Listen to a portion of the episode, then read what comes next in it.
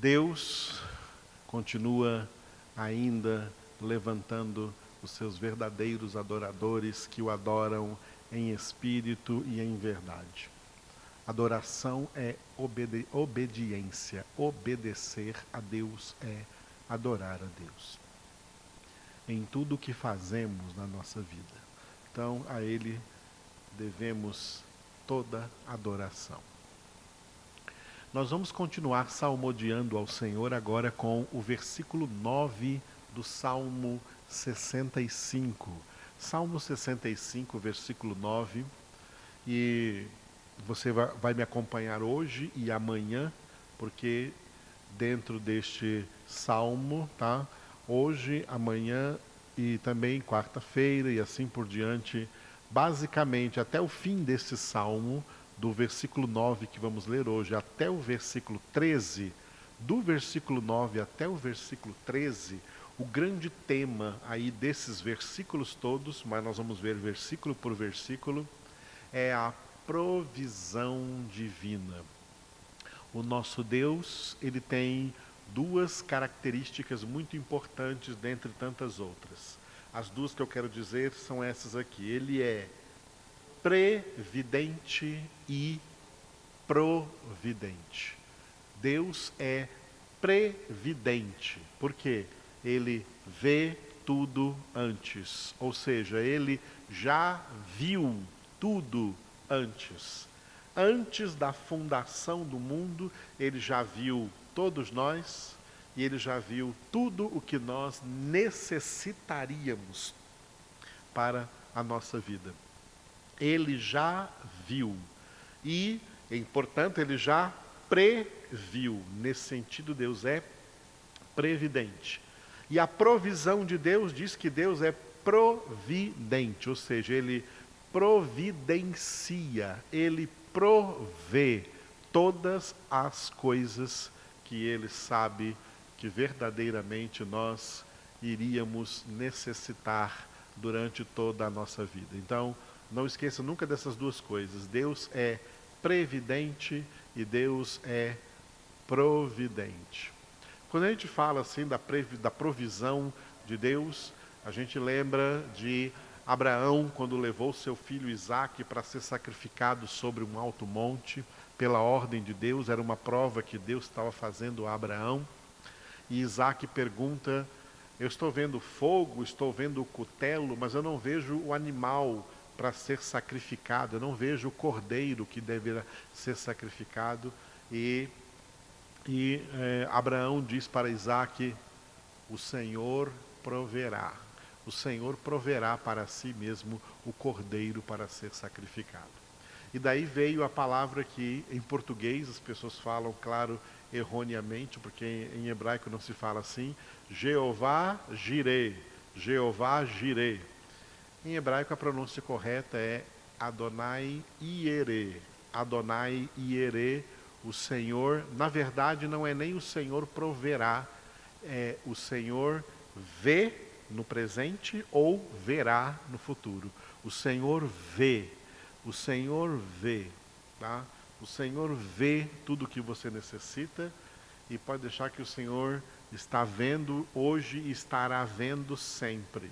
Tanto vale presente como futuro. Vê hoje e vê amanhã. O Senhor vê o presente e vê o futuro. Esse verbo aí no hebraico está no in, o verbo, o verbo o verbo ver está no imperfeito, no tempo imperfeito em hebraico, que em português é traduzido no presente ou e também no futuro. Então, do presente para o futuro, o Senhor já vê todas as coisas.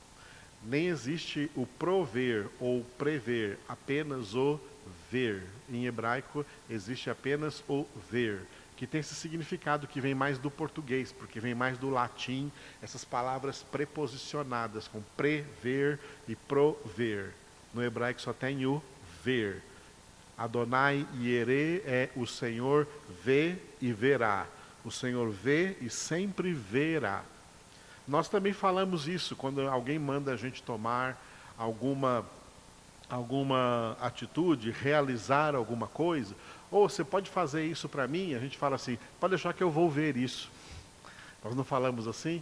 Deixa comigo que eu vou ver. Já, já, ou, ou fala assim, ou, ou, você fala assim, não, eu já estou vendo isso. Quer dizer, já estou vendo, você quer, quer dizer com isso que você já está agindo para realizar aquilo que é necessário ser realizado.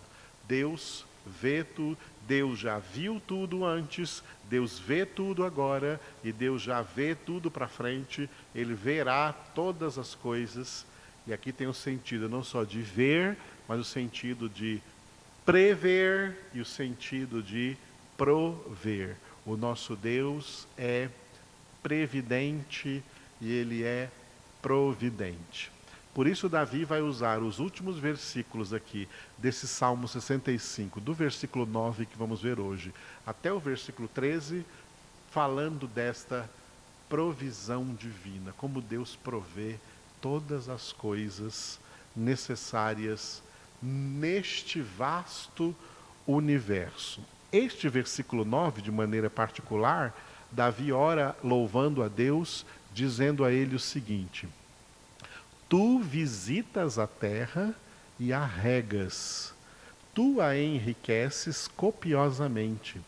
Os ribeiros de Deus são abundantes de água.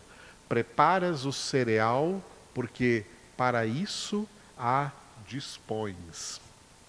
Você percebeu aí neste slide que eu coloquei com uma cor diferente todos os verbos que indicam ações providentes de Deus, ações mediante as quais Deus está trazendo provisão sobre toda a face da terra, visitas, regas, enriqueces, preparas, dispões. Tudo isso Deus faz na terra. E este é um versículo que fala de coisas muito naturais. Fala, portanto, das provisões naturais, que muitas vezes é uma das grandes ansiedades das pessoas. O pão de cada dia, o que comer, o alimento, o que comer, o que beber, água para beber. Sem água não tem vida na terra. Precisamos de água, precisamos de comida, precisamos de tudo isso, e tudo isso procede de Deus. São, são o que nós podemos é, chamar de benefícios naturais ou bênçãos naturais. Dentre as bênçãos de Deus, o nosso Deus é um Deus abençoador. Nós qualificamos as bênçãos de Deus em dois tipos: as bênçãos plurais e a bênção singular. A bênção singular de Deus é a salvação. É o que nós falamos agora mesmo no, no outro Salmo 89. A salvação pela graça. A salvação é a bênção singular de Deus. Tá? Não existe bênção de Deus maior do que a salvação. Por isso que a salvação deve ser encarada como uma bênção particular, uma bênção especial, uma bênção singular de Deus. Todas as demais bênçãos de Deus, no plural agora, tá? Falando no plural, plural de bênção, bênçãos, as bênçãos de Deus, no plural, as bênçãos plurais de Deus, se divide em dois tipos: bênçãos naturais e bênçãos sobrenaturais. Essas bênçãos, no plural, podem ser chamadas também de benefícios. Benefícios concedidos por Deus, olha, indiscriminadamente. A salvação não é todos que recebem essa bênção, mas essas bênçãos plurais todos as recebem, tá? Todos as recebem, não tem discriminação, não tem acepção de pessoas nas bênçãos plurais, nos benefícios plurais. E esses benefícios plurais, essas bênçãos plurais se dividem em dois, dois tipos: benefícios ou bênçãos naturais, benefícios ou bênçãos sobrenaturais. O que seriam benefícios ou bênçãos sobrenaturais? Seriam milagres de Deus em favor das pessoas. Quando Deus opera um milagre, como por exemplo, uma cura milagrosa de qualquer enfermidade, mesmo que essa pessoa não seja salva e nem venha a ser salva, muita gente que não foi salva foi curada por Deus. A Bíblia fala, por exemplo, dos dez leprosos. Jesus operou neles uma bênção sobrenatural da cura física. Eles ficaram fisicamente, milagrosa, instantaneamente curados de uma terrível enfermidade. Foram curados da lepra. Só que nove desses leprosos não se voltaram para Jesus. Nove desses leprosos, quando se viram curados, eles foram viver a sua vida. Muita gente hoje é curada por Deus e não se volta para Jesus. Eles aproveitam que ficaram curados e vão aproveitar a sua vida aí na terra. Um só desses dez homens se voltou para Jesus e para esse, Jesus disse: A tua fé te salvou. E diz que ele foi então seguindo Jesus. Ele seguiu Jesus, esse aí foi salvo. Esse não recebeu apenas um benefício, uma bênção plural, que é a cura, um tipo de bênção plural, que é um benefício sobrenatural, uma cura milagrosa de uma enfermidade física. Além de ser curado da lepra física, esse que voltou para Jesus foi curado também da lepra espiritual, foi curado do pecado. Esse foi salvo. Esse recebeu também a bênção singular da salvação. Os outros nove, eles já estavam indo para o inferno com lepra. E depois foram para o inferno sem lepra. Foi isso que aconteceu com eles. Eles foram curados uma cura milagrosa, eles receberam uma bênção sobrenatural aí, um benefício sobrenatural de Deus. Aqui no Salmo, Davi fala de benefícios naturais. O que são benefícios naturais? Que Deus também concede indiscriminadamente para todas as pessoas, não importa, não importa quem elas sejam. Jesus disse isso: Vosso Pai Celestial faz o seu sol nascer sobre justos e injustos. Ele faz chover sobre justos e injustos. Para todos, Deus faz brotar a erva do campo, faz nascer lá no campo, nas plantações agrícolas, faz nascer o arroz, o feijão, a batata, o capim que a vaca e o boi comem, vem o leite, vem a carne. Ah, tudo que é necessário para o alimento do homem, para o sustento natural do homem, tudo isso procede de Deus. Essas coisas são chamadas de bênçãos naturais. O ar que respiramos, a água que bebemos, os recursos naturais para que o homem possa viver nessa terra. É disso que é disso que Davi fala aqui nesses últimos versículos do Salmo. Esses recursos vêm todos do Senhor. De vez em quando, pessoas ímpias, você pega pessoas ímpias falando assim: ah, não vai trabalhar, não, fica só esperando que tudo caia do céu. São pessoas ímpias que têm, que têm sempre na sua boca uma palavra de incredulidade para dizer que Deus não existe, que Deus não faz nada, que cada um depende da sua própria força, depende do seu próprio trabalho é de Deus que vem também a vida, como Paulo pregou em Atenas, Atos 17.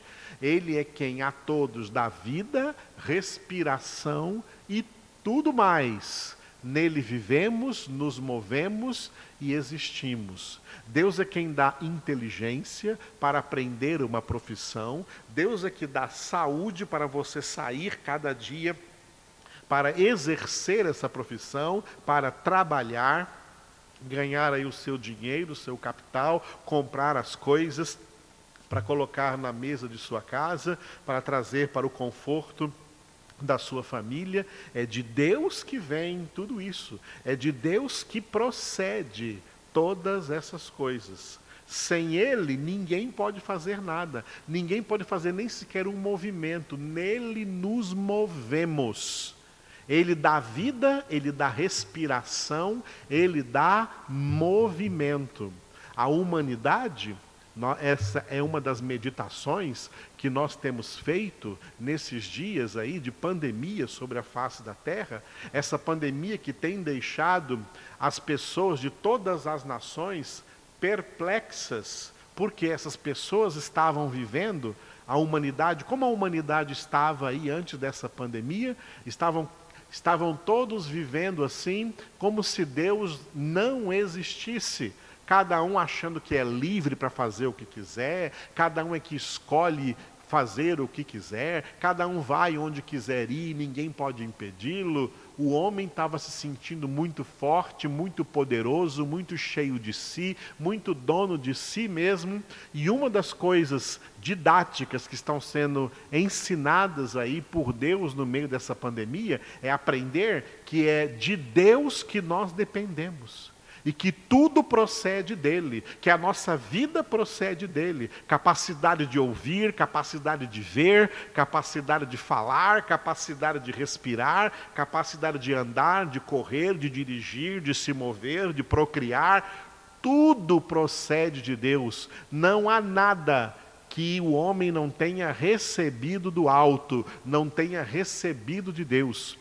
Tiago escreveu: todo dom perfeito, toda dádiva perfeita procede do Pai das luzes, em quem não há sombra de mudança e de variação.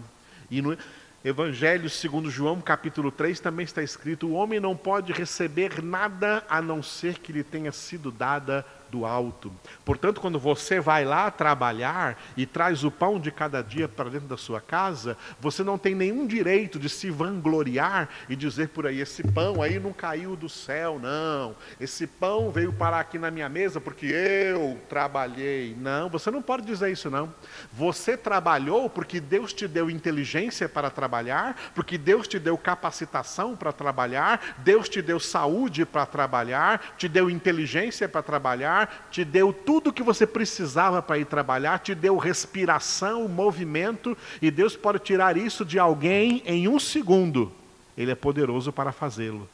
O Senhor dá, o Senhor também tira. Foi o que disse Jó que era um homem super rico e num só dia perdeu tudo quanto possuía, inclusive todos os seus filhos, e disse: O Senhor deu, o Senhor tirou. É alguém que conhece a Deus e sabe que Deus é poderoso para isso, para dar e também para tirar. Deus é poderoso.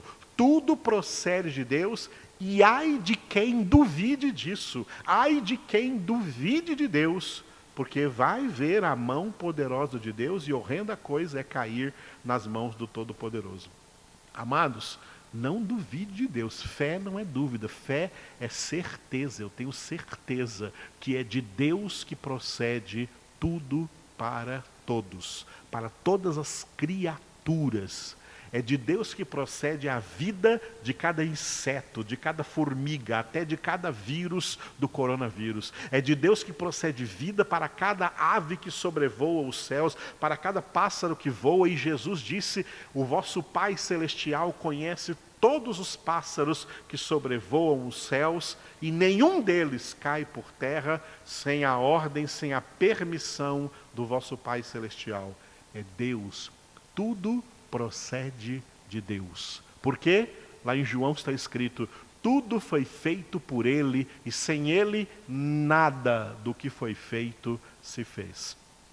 É de Deus que procede para nós todas as coisas. Por isso, é Deus que, como diz nesse versículo 9, e vamos continuar amanhã a partir do versículo 10, é Deus quem visita a terra, é Deus quem rega a terra, é Deus que a enriquece copiosamente. Os ribeiros de Deus são abundantes de água. Deus é quem prepara o cereal, porque é para isso, para produzir esses cereais que Deus dispõe. A terra é Deus quem dispõe para que produza. Lembra quando a terra era produtiva e Deus deu uma ordem falando para a terra assim: parar de produzir para o homem, ia produzir para ele só espinhos e abrolhos.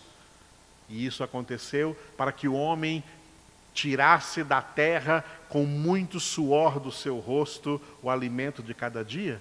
É Deus quem faz isso. O próprio Deus disse também que o seu povo, que se chama pelo seu nome, se se humilhar diante dele, se converter dos seus maus caminhos, ele curaria até a sua terra, ele sararia até a sua terra, ele curaria até o seu chão, para que a terra produzisse para o homem coisas boas, já que o homem está aí buscando a Deus. Amados, a humanidade vivendo hoje no mundo, a maioria das pessoas que vivem hoje no mundo, além de não merecer salvação, não estão merecendo benefício algum de Deus. Nem o ar que respiram, nem a água que bebem, porque não amam a Deus, não obedecem a Deus, não reconhecem a Deus desprezam a Deus, rejeitam a Sua palavra, blasfemam a vontade contra o nome de Deus. Tudo procede de Deus. É do Senhor que todas as coisas vêm. E para aqueles que verdadeiramente foram, pela obra da salvação, feitos filhos de Deus, todo mundo não é filho de Deus. Aqueles que foram, pela obra da salvação, feitos filhos de Deus, Jesus tem uma mensagem especial para eles. Mateus 6, 32. Jesus disse: Vosso Pai celeste sabe que necessitais. Vosso Pai celeste sabe que necessitais. Deus sabe de tudo quanto nós necessitamos. Depois desse texto, Jesus vai dizer então que a nossa atitude deve ser uma só: buscar em primeiro lugar o reino de Deus e a sua justiça, e estas coisas que nós necessitamos nos serão acrescentadas. Tá? Nos serão acrescentadas. Buscar em primeiro lugar o reino de Deus e a sua justiça. Esse foi o propósito pelo qual Deus prioritariamente havia criado o homem. Paulo também pregou isso lá em Atenas. Atos capítulo 17 está escrito que Deus de um só fez toda a raça humana para que buscassem a Deus nem que tateando o pudessem encontrar, bem que não se, haja, não se acha longe de cada um de nós. Está perto, Deus é próximo, Deus é ao alcance de todos, Deus é onipresente, todos estão na presença de Deus. Deus é todo-poderoso para, para suprir todas as necessidades. Paulo disse isso em Filipenses 4,19. É claro que disse isso para os filhos de Deus. Ele disse: Meu Deus é poderoso para suprir em Cristo Jesus a cada uma das vossas necessidades. Tudo, amados, procede de Deus. Nada ganhamos pela nossa própria força Nada procede de nós mesmos. Sem Ele, nada poderíamos fazer, nem viver, nem respirar, nem nos mover, nem sequer existir. Devemos a Ele a nossa existência. É Deus quem provê para nós tudo quanto necessitamos. E por isso é que a Ele é que nós invocamos, é o Seu nome poderoso que nós invocamos, é a Ele que nós oramos, é nele que nós verdadeiramente cremos.